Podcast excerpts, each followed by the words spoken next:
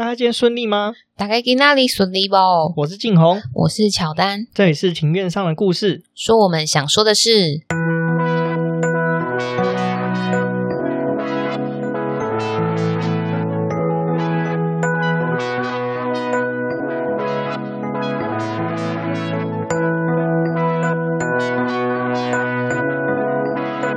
因为我们喜欢故事，所以透过故事来认识有趣的事。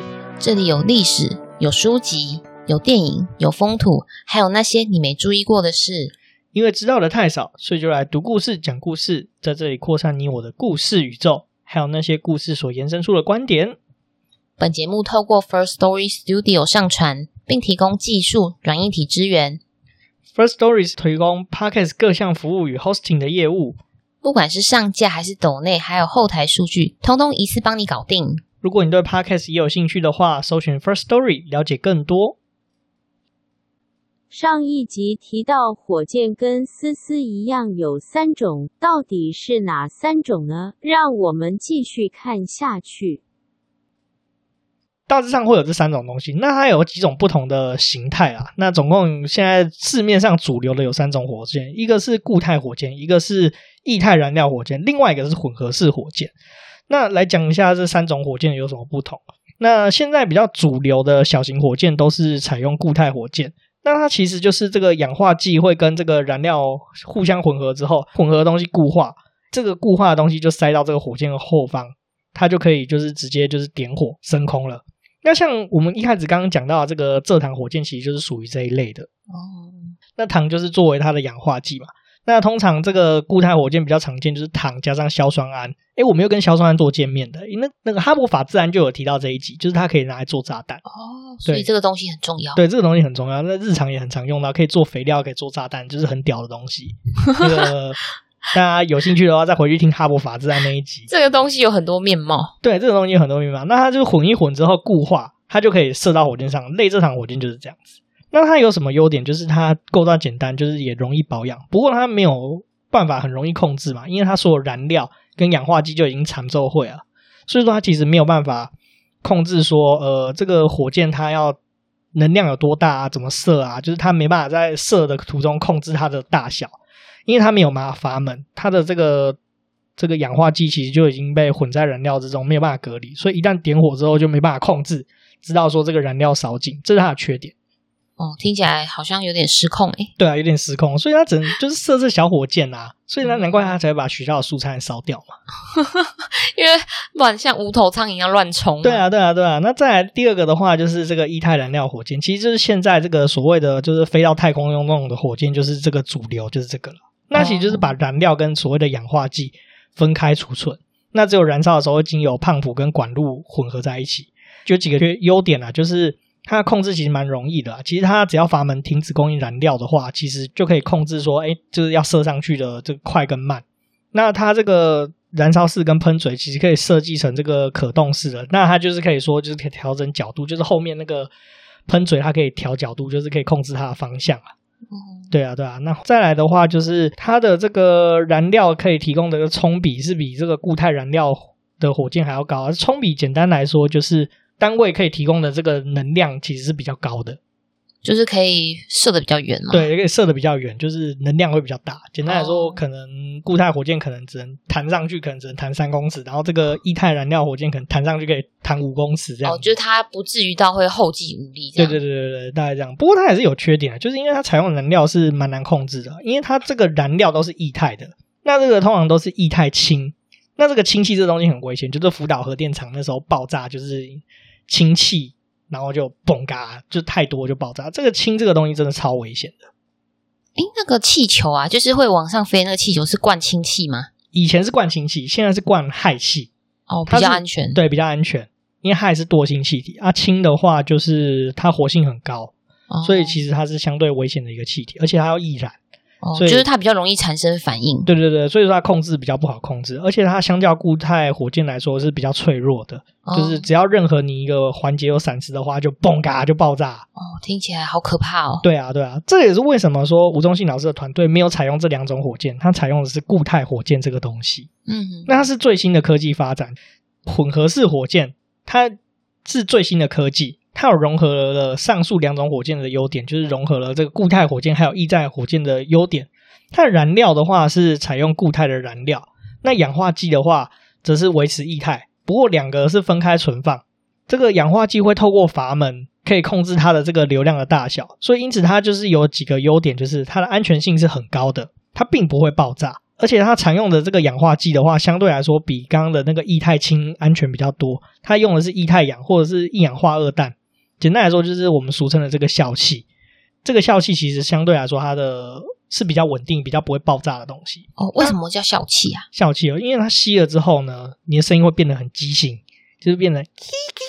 类似这样的声音哦，有点像奇奇蒂蒂的声音。对对，它其实现在也算是一种毒品吧，我记得也。哦，对，我就有听说，好像看到之前新闻有说什么什么警方破获什么旅馆内吸食笑气这种新闻。对对对，其实就是有，就是这个东西没有错。哦 它的燃料就比较常见，就像是一些橡胶啊，或者是石蜡，或者是高分子的化合物。哎，这就是算是我的相对来说，跟我之前工作经验比较常遇到的东西。哦，好啊，那你举例高分子化合物是什么？高分子化合物有什么？就像举例来说，像是聚乙烯，我们平常在用的这个 PE 就算是高分子化合物。不过它这边的高分子化合物是比较复杂的一些高分子化合物了。哦，简单来说，就是聚合物，就是高分子，就是 polymer。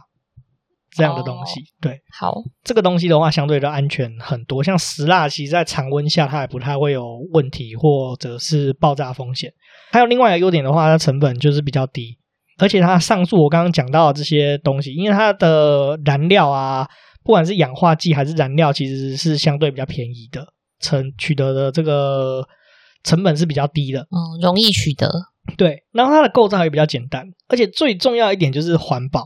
就燃烧的时候，什么东西都烧掉，就变成一堆焦炭，所以其实它不会对环境造成太多的污染。嗯，对啊。那为什么会发现这个东西呢？其实是那时候，其实国外有一间很有名的航空公司叫维珍航空。那维珍航空它有另外一个公司是专门搞太空，叫维珍银河。在二零一四年的时候，就是测试这个混合式火箭失败，然后。这太空船就在空中解体，可是却没有发生爆炸。可是那这样，太空船里面的人怎么办？就活下来了。好神奇哦！它就是没有爆炸，应该它在空中是有解体，就是比如说它后面的火箭是有问题，就解体掉了嘛。那可是后来就是原本的话，如果是我刚刚讲的那个液态火箭的话，就崩嘎，然后就。撒由那拉哦，所以你这边的解体是说，可能可能一整个那个火箭的样子，然后它就是四分五裂。对对对，但里面的人没有受到损害。对对对，就是火箭的引擎随之就停止运作，就没有爆炸。然后而且也是因为这样子，所以说让飞行员在空中就获得这个就是跳伞逃生的机会。所以说这也是为什么就是吴宗信老师很坚持要采用这个混合式火箭，因为很安全。这样子才不会伤伤害到学生。万一如果在做火箭的时候，实验室发生大爆炸，学生死掉，或者是说受伤，老师说这样子会导致他睡不着。对啊，这很严重。对啊，这非常非常的严重。诶，就是后来因为这个做火箭事情，阿北的事业就越搞越大了嘛。那研究也越来越有成果，也越来越有名气嘛。而且跟国外相比，这这真的很让人很惊讶。诶，你知道我们只用了跟国外比起来十分之一的预算。那省很多哎、欸，对，就做出跟国外一样的成果，甚至更好。哦、嗯，当时这个吴宗信老师的团队跟 ARC，其实在这个混合式火箭的这个成果已经说是世界顶尖了。可是做火箭是非常花钱的一个事业嘛，刚刚我们有看到说随便都是十几亿、二十亿这样起跳的。对啊，那预算都要拨到亿。对啊，那那个时候其实老师收入的来源就是计划经费的来源，其实是靠台湾的科技部。这个政府的补助其实并不是那么容易可以持续下去，所以老师就其实到处都奔走筹钱。你看一个大学教授到处为了要自己的计划，就是要四处去演讲筹钱啊，然后到处拉赞助，就是为了他们下一步的这个计划，就是无控制的这个探空火箭的经费，因为这个要花的钱更多嘛，就是所以必须要找这么多的资金。那老师也其实很烦恼。不过刚好在这个二零一五年的时候，台湾有一间蛮有名的募资公司叫贝壳放大。那他的老板叫林大海，就他在这因缘际会就听到这个吴宗信老师的故事，就主动找上他，就说可以帮他协助募资这件事情。老师就接下来就是跑遍全台，就展开他的募资之旅，募集这个他们那个时候要做的一个太空火箭，叫 HTTP 三系列这个火箭。专案结束的时候，总共募到了就是一千两百六十六万左右的金额，那总共参与人数是四千一百零五人。斗内这个计划。哦，那还好。不过他这样，他奔走了也蛮长一段时间吧？对啊，对啊，而且那个时候计划算是募集的时间蛮久，而且那时候在台湾募资也没有像现在这个情况这么的好啦。哦，因为当时募募资的这个这个意识还没有说很真正进入台湾市场。对啊，对啊，所以就是募的相对辛苦一些些了。哦，不过最后也很好啊，就是这个结果也是，就是也是还不错的一个成果了。嗯，在募资计划结束之后呢，就是那时候这个 ARC 的团队有发射一支火箭，就是 APP 九 C 这支火箭的前一天，其实学生就有密阿信，就跟阿信讲说：“哎，我们要射一支火箭上去啊！”就把大概就是这个吴宗信老师团队的故事讲给阿信。就是留给在阿信的这个 FB 留你说是留言给五月天的阿信吗？对对对，五月天的阿信。哦，他们怎么会想要留给阿信啊？我也不知道，那不是其他，还是说他的学生刚好都是五月天的歌迷？这有可能，因为他的学生年纪跟我们差不了太多了，哦，就是都听五月天长大吧。呃，对，我们的年代的确是这样。对啊，结果阿信确实有已读，可是已读不回。哦，那这样子哦，你是说已经右下角有一个打勾勾的那个样子吗？对，听说是这样子。然后，哦、但是半年以后，顽固的 MV 就跑出来了。所以阿信要给他们惊喜。对，阿信给好像故意给他们惊喜。好可爱哦，怎么那么俏皮？对，虽然说最后我们也知道五月天顽固的那个 MV 就是火箭爆炸了。但是其实那个 MV 其实蛮感人，就是看完其实你会有蛮多能量，就是关于人生啊等等相关的事情。对啊，会有被激励到的效果。对啊，对啊。再绕回来，就是除了这个地方以外呢，二零一六年的时候，吴老师其实也有在那个 Tech Desk Taipei 就是演讲关于火箭相关的事情。不过我们刚刚有提，稍微有提到了，就是他也是一个台湾唯一第一个人，就是在。TED 上面全台语讲科学科普这个所谓的火箭计划，非常浅显易懂，而且非常的精彩。我真的强烈推荐大家去看，我们会放在节目 show note 的连接。哦，所以意思是说，他是用比较 local 的讲话方式，然后去陈述科学的这个火箭的事情吗？嗯，也没有用 local 啦，就他就是用台语，可是他的台语讲的非常的好，而且很文雅。哦，所以提到一些专有名词，他也可以用台语讲出来吗？对对，真的很厉害，我超佩服。我看完他，我直接傻眼。台湾 台语可以用成这样子，淋漓尽致。对，因为对老师来说，台语就是他的母语了。哦，因为你说他是成长在台南区吗？没错，对啊。那他在这个时候呢，其实他的名气也越来越好，而且他那时候也发生了一件事情，就是他陆陆续续有学生毕业嘛，所以他就决定做一件事，就是他要离开交大，创办了一间那个。太空公司，那为什么他要办这个太空公司？其实也是为了说，他陆陆续续就是学生就毕业了嘛。毕业之后就是离开校园之后，因为实验室一直在做火箭，可是台湾其实没有什么太多火箭工业，其实都是就是所谓的科技公司啊。所以很多学生毕业之后，其实没有地方去，他只能到科技公司去上班，没有办法发挥他原本的大学研究所学到的这个火箭专长。哦，所以老师他创办这个公司是目的是把这些有。有兴趣的学生通通聚在一个地方吗？对，其实他那时候目的是这样子，所以说他在二零一六年的时候从交大办理一个借调，就创办了这个晋升太空科技股份有限公司，同时也担任 CEO，就从无到有，这间公司的所有事情都包办，都包括这个找技术团队啊，然后还有公司的英文的名称要怎么定啊，logo 啊，甚至是规划还有设计所有的这个基础建设啦。哦，所以大部分的事情都是他一手包办。对，可以这么说。不过有点可惜的，就是因为那时候其实开公司不比就是在学校做研究嘛，就是有很多事情要处理。那跟经营理念，就是经营团队那时候的经营团队的理念，其实有一些差异啦。所以吴宗信老师在二零一八年的时候就离开了这个晋升公司。那他下面的一票子弟兵也跟着他回到交大 ARRC 了。为什么我觉得听起来有点像贾博士？因为他创办的苹果，可是有一度离开，后来才回来。对啊，有可能，或许有朝一日，他或许又会再离开学校，就是在做火箭也说不定哦。那我觉得说是这整件事情是怎么样看都觉得有点可惜啊。但是我觉得老师也不会白走这一招啦，觉得在体制内跟体制外能做的事情其实是不一样，不一样的。对啊，哦，各有优缺点啊，对，各有优缺点。老师也提到说，就是也是因为说有出来开公司这件事情，所以说他也学到了非常非常的多的东西了，就是经验是很宝贵的。就是他自己也有提到说，以前在学校做的事情都是很纯粹的，就是做研究，就是做研究嘛啊，所以失败也没关系。所以人家都说他的那个教授是象牙塔里面的学者。创办这个晋升这间公司呢，就是老师就戏称说，他从这个社会幼稚园拿到社会小学的这个毕业证书。哦，反正我觉得没有白走过的路。对啊，就是他讲的话也蛮可爱的，说实在，很会比喻。对啊，对啊。那因为老实说，开公司不比在学校做研究嘛，所以很多骑乘啊，要对股东交代啊，等等这些事情，就是让这个这些压力，其实让火箭研究的进度其实大幅往前了走了很多一步。也是因为这样子，所以老师也确认说，台湾是有能力做火箭的。就是老师有说过，就是说不管是耐热材料啊、氧化剂啊等等，就是拆开一台火箭，就是上万种这种零件，都可以在台湾找到很顶级、最顶级的这种合作伙伴。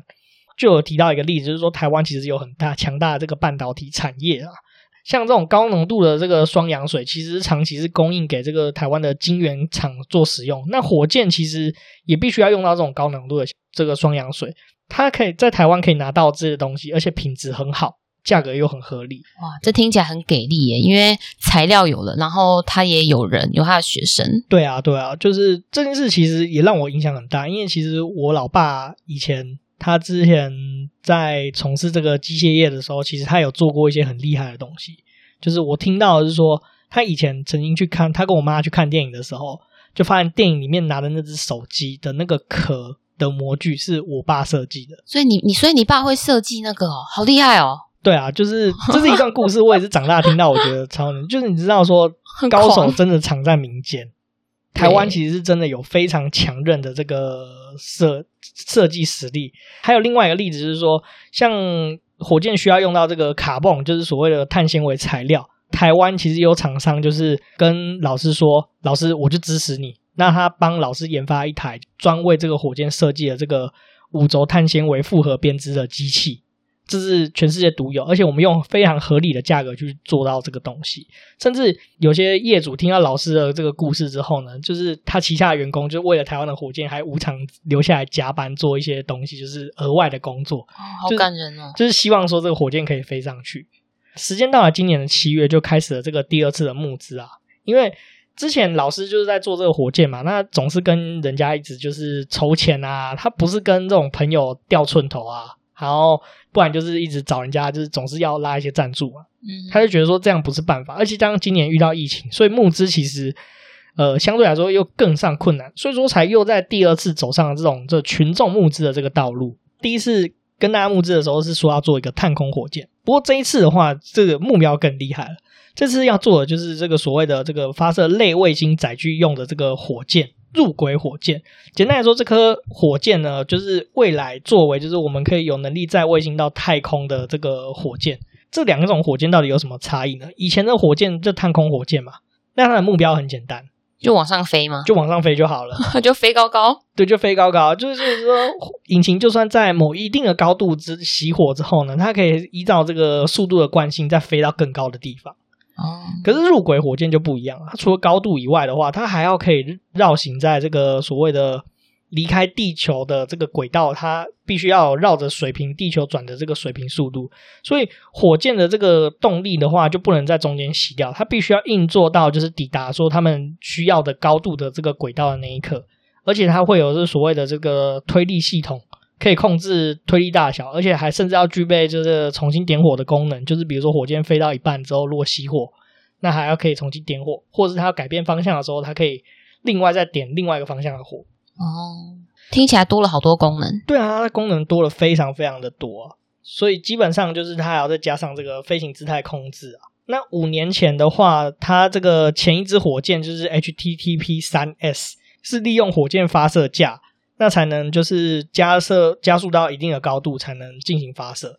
其实这个东西跟我以前就是在炮兵学校学到的东西蛮类似的。火箭这个东西基本上是要它要有一个轨道去先做一开始的控制，就是我们是要射攻击对方的火箭的话，那是要推出那个火箭通常都会装在一个桶子里面嘛。嗯，那它要打开射出去，就是要。他要把这个火箭推出去之后，他才会点火射出去。好，我有想象的，大概是这样子啊。那以前的话，其实它是要利用发射架，然后才能控制它的方向。那这一次要测试的这个新的火箭 HTTP 三 A 的话，它是可以垂直起飞，而且不需要发射架跟尾翼的。所以它这个 HTTP 三 A 的这个 A 的意思就是 Advanced 进阶的意思啊。简单来说，之前的车子就像回力车，这次的车子的话就像自动驾驶车子。哦，那那真的差很多，对，差非常非常的多啊。因为回力车不是要你手啊，先扶着车子，然后先往前往后，哎哎，是先往前，要先往后哦，哦，往后往前，然后才冲。对，对，没错。哦，大概的故事就是差异差在这里了。玩具跟那个特斯拉的差别，对对对，就是可以这么说。那所以说这个。这个 HTV 三 A 这个新的火箭计划就是以为此为目标，就是当做一个目标来进行。那目标的话，就是在明年，就是二零二一年的七月的时候发射这个火箭，希望就是可以射这个火箭到卡门线啊。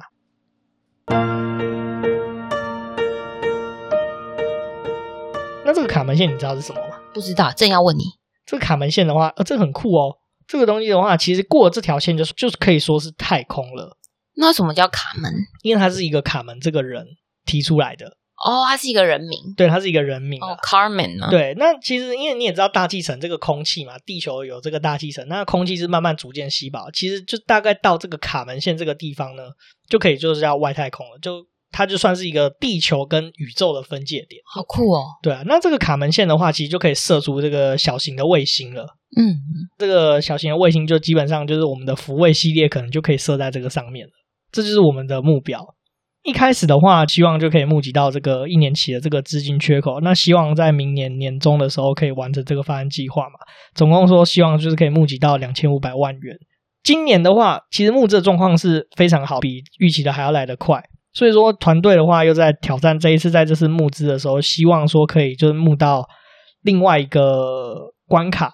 就是这个入轨式火箭，它有两部分，它其实是有两节，它是是想要在募集这个上面这一节的这个经费的火箭的设计跟实作的可能性，叫做 Upper Stage。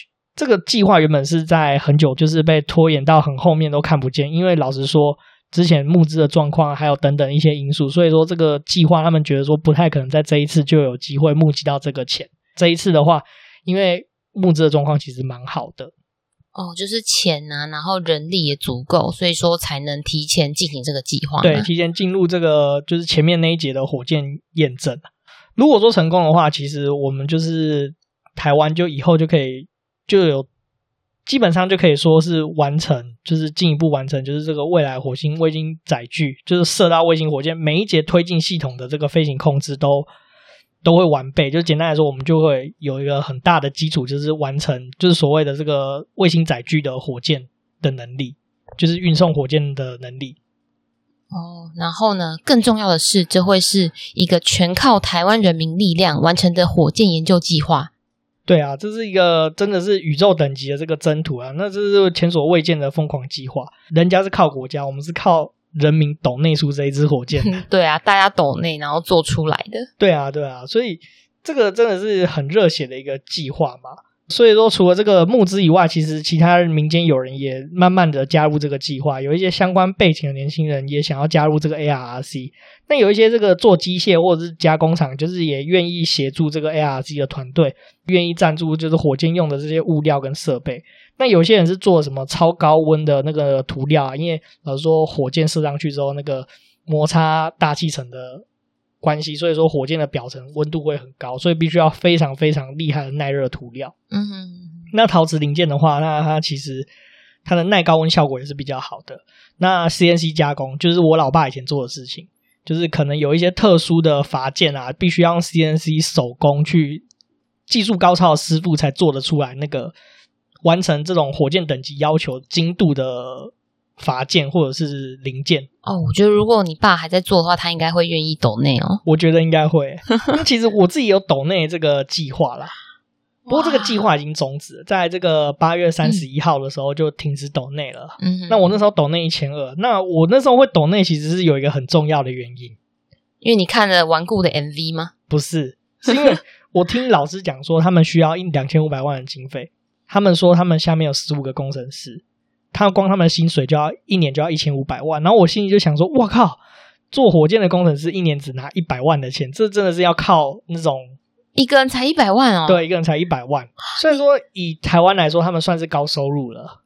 可是，可是前面你说老师有一位伙伴，不是之前在美国 NASA 吗？他年薪不是一年就一两千万？那是美金吗？还是台币？台币哦，台币两千万，但还是很多啊，差很多哎、欸。就是你今天就算是一个小螺丝，就是我觉得说这样来说，在台湾这个环境下，真的是要靠热情热情才有办法做这件事情。不然你比如说像这些这么聪明的工程师，他去一些科技公司，他一定可以赚更多的钱。对啊，何不呢？对啊，那我那时候的想法是说，嗯，那这件事情其实让我觉得有点感动。然后这样他知心的部分就让你很感动。对啊，对啊，对啊，知心的部分就是这些人就是只愿意拿这些钱来做这些事。虽然说我觉得火箭计划成功之后，嗯、他们的身价应该会水涨船高了。不过现阶段，我觉得我们既然能力 OK，那我觉得就做一些我们能做的事情。嗯哼，这个抖内计划呢，除了你抖内不同的金额，它也会有不同的赠品哦。像我的。赠品的话，就是有两个金属徽章，还有两个贴纸。哦，你把它放在现实动态啊？哦，对啊，如果我拿到秀给大家看一看，秀给大家看一下。然后它最高等级的话是，好像我记得是有一张门票吧，然后你可以去现场看发射。是哦，对啊，所以它是可以开，其实是算是有开放给民众看的吗？对啊，对啊，对啊。哦，就是我觉得真的很酷啦。刚刚有提到说，现在已经不能抖内了嘛？那这个计划在。这个截止的当天呢，总共有这个七千三百六十一个人支持这个计划。那最终呢，虽然说离两千五百万差一点点距离，不过最终也是募到了这个两千三百三十七万多元啊，好感人哦！他们也没想说，就是那个目标还没到，然后就继续开放。对啊，他们继续延长，坚持就是做这个月。所以其实他、嗯、这个吴宗信老师他也上片各大节目，就是比如说像瓜姐的直播嘛，立伟陈柏伟的节目他有去上。哦，他们应该很合，因为都可以全台语。对，他们都可以全台语。为什么吴宗信老师一直要坚持做火箭呢？他曾经说过一句话，就是说只要在现场看过这个火箭的发射，是真的会流眼泪。如果说我们能够自己发射火箭，就是对全民来说都是一种荣耀，因为我觉得这真的有助于一个荣誉心的养成。对啊，我也想要去现场流眼泪。对啊，而且真的真的是。这有助于一个信心啊，就很像运动比赛，就好像别人做不到，我们却做到了。哦，我知道之前那个二零一七台北市大运的时候，看了就觉得好感动，好棒哦。对，就是有是那种感觉。对，就是这种感觉，就是一种身为这个国家人民的一种荣誉感。台湾人民，然后再来就是做火箭，其实有有助于说产业升级。你也知道，说台湾现在其实有一些传统产业慢慢凋零了，做火箭这件事情其实是有帮助于这些这个。呃，产业做一些转型的，因为太空工业其实就是所谓这个产业的这个火车头啦。大学所有工学院所有会用到的这个科系，反举什么机械啊、电机、电子、资工啊、通信啊、材料、化工，在火箭的这个制程之中，全部都会用上这些科系的知识。像感测系统啊、航电系统啊、推进动力系统啊，这个大家都会，可能我们单项都很强，可是要把它整合起来，就是一件很困难的事情。哦，总之我我觉得啊，太空工业应该是带大家一起飞的工业。对，可以这么说。像化工也是啊，就是我们的燃料其实就是石化产品嘛。那材料的话，特殊的像刚刚讲的那个特殊涂层，其实就跟化工的范围是很很哦，有包括在里面。对，有包括在里面。如果说我们有能力支持火箭，那我们所有的产业都有机会可以升级，我们就或许不一定是一个代工之道。就是我们也是拥有一个很棒的、很前端的技术，而且也可以产出。对，也可以产出。那这个最终的这个目标嘛，我就是我们可以靠自己的力量把我们的卫星送上太空。以往我们真的都是要看人家脸色，我们以后就不用看人家自己的脸色了。对啊，因为如果因为现在其实现阶段台湾跟美国关系是还不错，那万一以后啊，或者是。不知道产生了什么因素啦，万一说不好的话，那就会很麻烦。对啊，然后还有另外一个的话，就是在这个新兴的一个市场，其实宇宙是没有极限的。其实我们其实有可以很多应用，这是一个新的蓝海。它从太空看地球，其实有很多的应用，像数据分析，例如说这个沃尔玛的停车场，我今天是一个老板，我想知道这间沃尔玛这个来客数有多少，那我就照这个停车场嘛。看这上面有多少台车，什么时间点车最多，那是我就可以做一个比较精确的分析。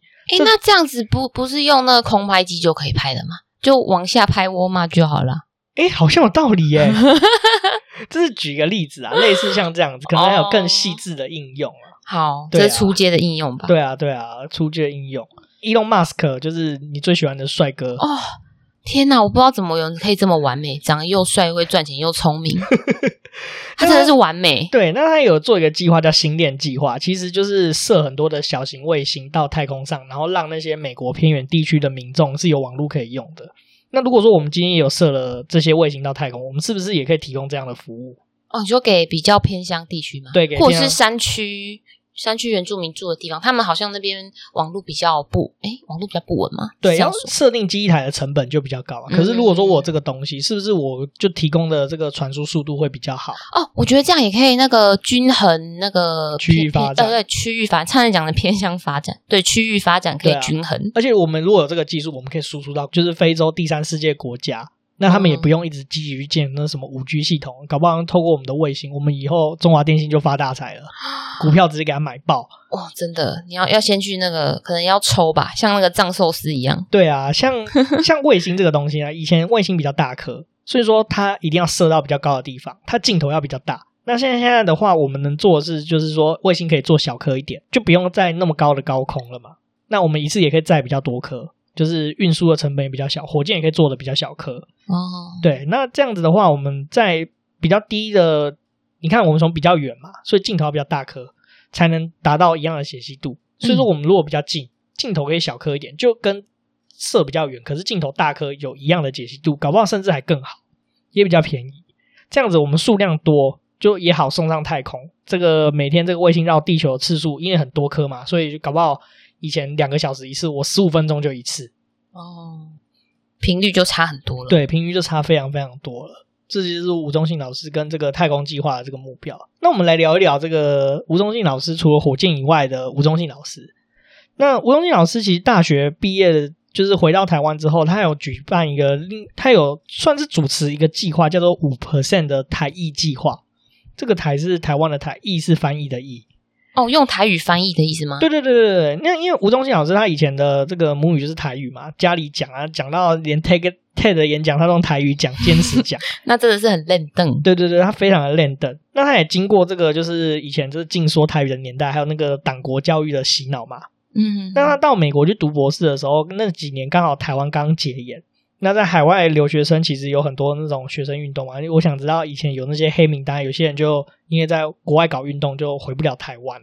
哦，好可怜。对啊，那那时候吴宗宪老师就开始对这些事产生兴趣，然后就加入台湾同学会，那参加这个就是所谓的读书会，读的很多这个台湾的以前的历史啊，像是那时候一个算是以前的这个大佬啦，民进党，我记得彭明敏好像是民进党大佬嘛，是台独大佬吗？对。那彭之一，对，之一。那它里面就有提到说，史明的这个台湾人四百年史。那吴宗信老师才用新的角度去看到台湾，才发觉就是，哎，以前被人家骗了很多年去。哎，他不是用台语吗？好人骗你才归当去。对啊，他就是这样讲。所以他是这个台湾自主的这个思想就萌芽，那也就展开他这个推广台语的契机啦。念完博士回到台湾之后，就和一些网就是网络上朋友们认识。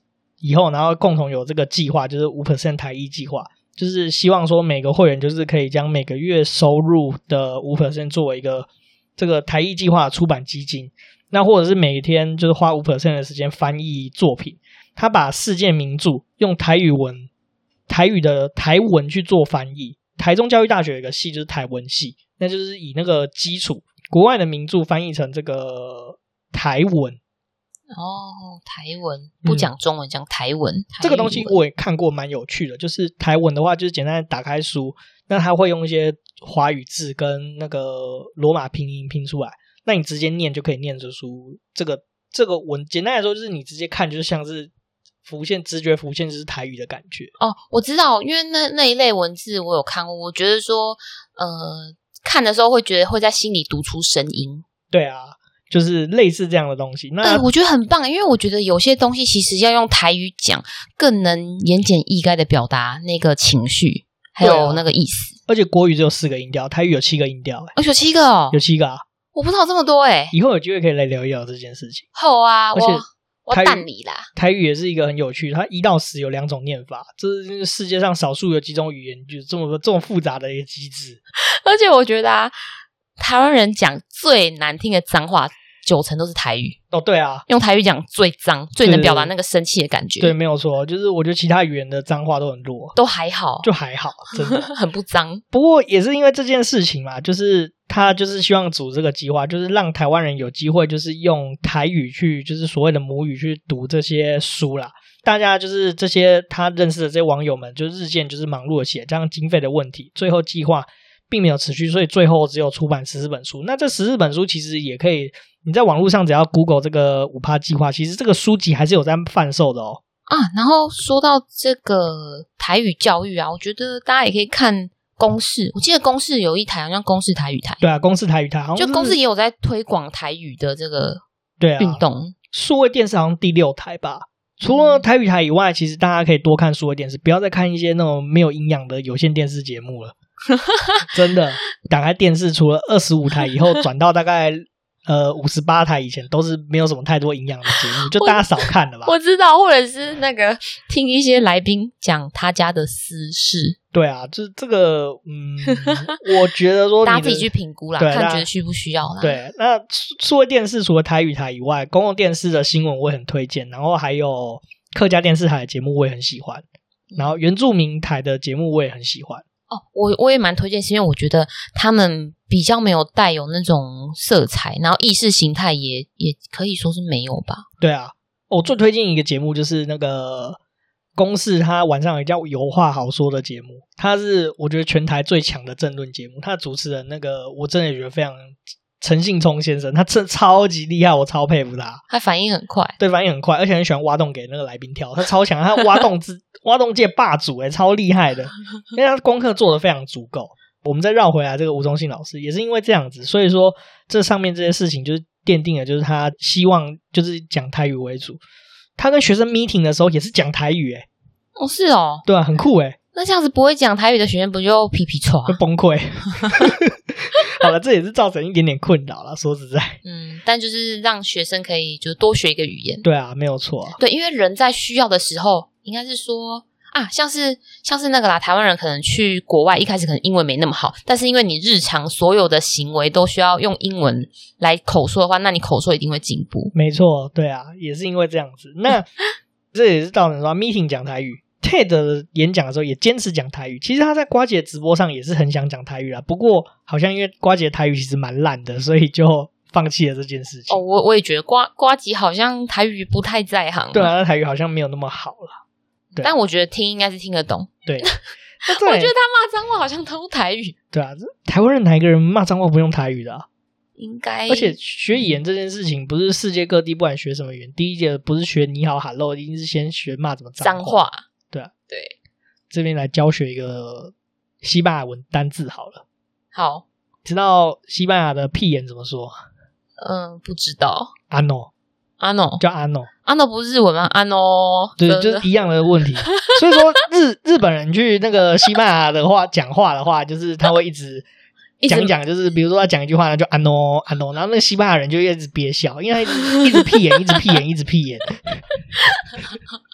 哦，我觉得这个词，那从因为像你看过日剧，你应该知道他们日常真的很常讲到这个字。对啊，真的一直阿诺来阿诺去。好了，我们也不要再笑日本人，哦、就你像台湾人什么时候都不好意思，呃，不好意思，请问一下，呃，不好意思，借过一下。